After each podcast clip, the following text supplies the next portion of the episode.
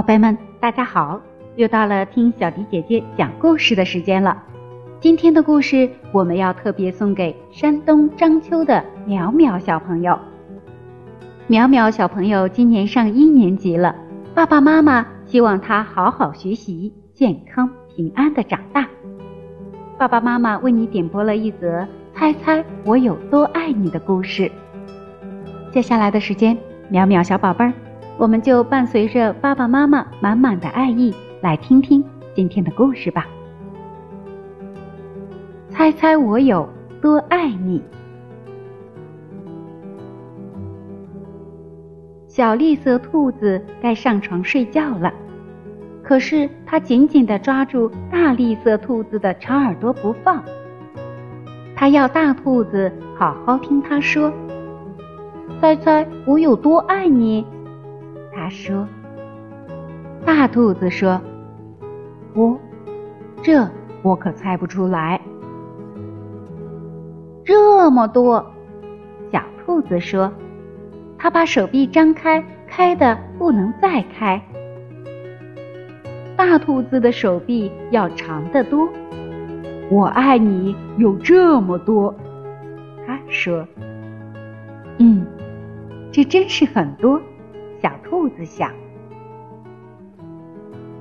我的手举得有多高，我就有多爱你。”小兔子说：“我的手举得有多高，我就有多爱你。”大兔子说：“这可真高。”小兔子想：“我要是有那么长的手臂就好了。”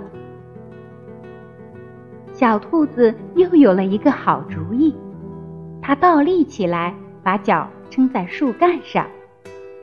我爱你，一直到我的脚趾头。他说。大兔子把小兔子抱起来，甩过自己的头顶。我爱你，一直到你的脚趾头。我跳得多高，就有多爱你。小兔子笑着跳上跳下，我跳得多高就有多爱你。大兔子也笑着跳起来，它跳得那么高，耳朵都能碰到树枝了。这真是跳得太棒了！小兔子想，我要是能跳这么高就好了。我爱你，像这条小路。伸到小河那么远，小兔子喊起来：“我爱你，远到跨过小河，再翻过山丘。”大兔子说：“这可真远。”小兔子想：“它太困了，想不出更多的东西来了。”它望着灌木丛那边的夜空，没有什么。比黑沉沉的天空更远了。我爱你，一直到月亮那里。说完，小兔子闭上了眼睛。哦，这真是很远。大兔子说：“非常非常的远。”大兔子把小兔子放到用叶子铺成的床上。